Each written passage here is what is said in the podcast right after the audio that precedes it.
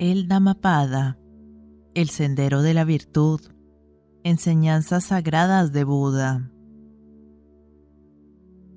Capítulo decimosegundo. El ser. 1. Si tu ser te es querido, debes velar por él en todo momento. El sabio ha de estar despierto y atento durante cada una de las tres vigilias. 2. Debes conocer aquello que es bueno y recto. Entonces, y solo entonces, podrás enseñar a los demás. De este modo, guiado por la sabiduría, siempre gozarás de paz y brindarás paz a los demás. 3.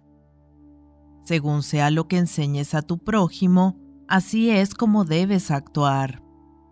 Solo cuando aprendas a guiarte a ti mismo podrás guiar a los demás.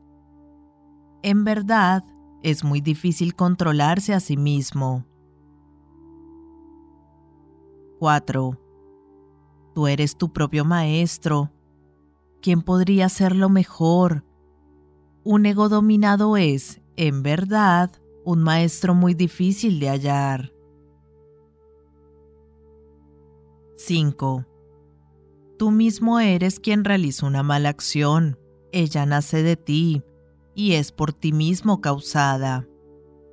La mala acción destruye a quien la comete, del mismo modo en que el diamante pulveriza la piedra preciosa. 6. El que continuamente hace el mal es como la hiedra trepadora que termina sofocando al árbol él se pone a sí mismo en un estado más deplorable que el que le pueda desear su peor enemigo. 7.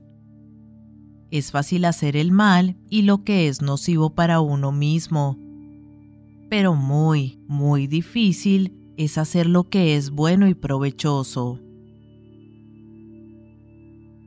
8. El que desprecia los preceptos de los santos y de los hombres rectos es un necio que, como esos frutos que duran tan solo un día, será causa de su propia destrucción.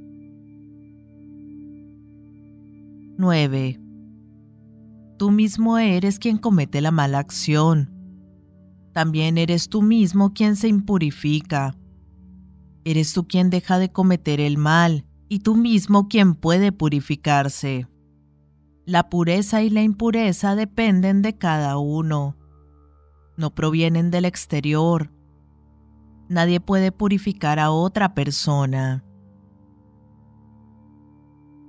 10.